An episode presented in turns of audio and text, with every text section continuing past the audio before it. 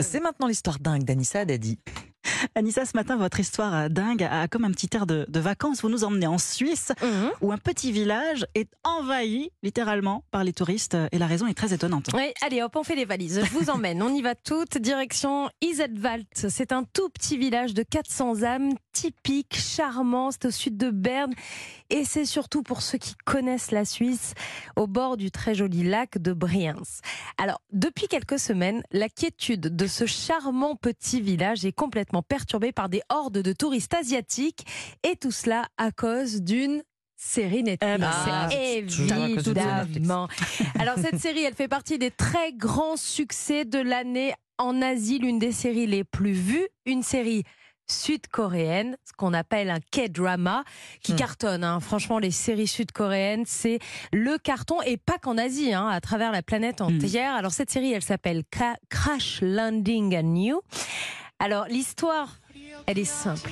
C'est l'histoire d'une jeune fille, jeune héritière sud-coréenne. Elle est riche, elle est belle, elle a tout pour elle. Mais elle est victime d'un accident de parapente. Après une tornade, elle se réveille dans un arbre. Pas de Ah. bol, en Corée du Nord. Aïe. Ah. Et pas en Corée du Sud. Alors Aïe, vous allez me dire quel rapport avec Bah notre oui. petit village suisse on est loin. bien loin de la Suisse.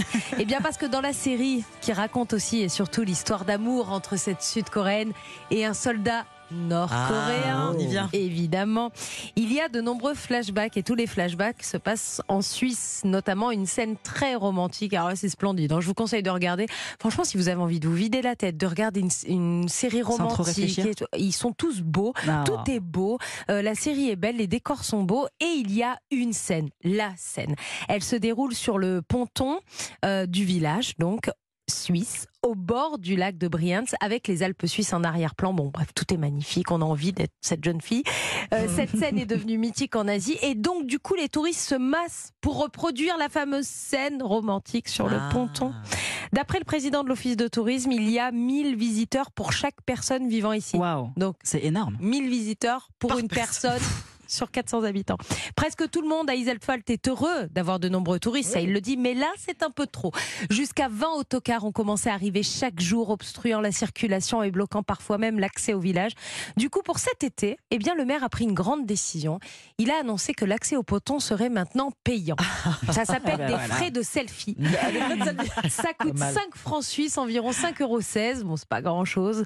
Et en attendant, bah, moi, ce que je vous conseille, c'est de vous dépayser, de vous vider la tête et d'aller découvrir ce charmant village suisse en regardant la série Crash Landing on You. C'est très très bien, c'est un K-drama. Et puis, juste un petit mot. Euh, il y a quelques jours, je vous racontais l'histoire d'un homme d'affaires euh, chinois qui passait son bac pour la Ouais, 27e. Bien sûr, on s'en souvient. Ça, bah, les eu résultats sont tombés vendredi. Alors Euh, 12 heures de révision par jour, il s'est quand même donné les moyens. Et ben il l'a pas eu. Oh, zut Non, il est recalé. Savez quoi, C'est on compte sur vous l'année prochaine pour nous raconter son retour. on va le suivre, hein. Il va le passer pour la 28e Ouais, ouais, fois. on va le suivre à la trace. Merci beaucoup.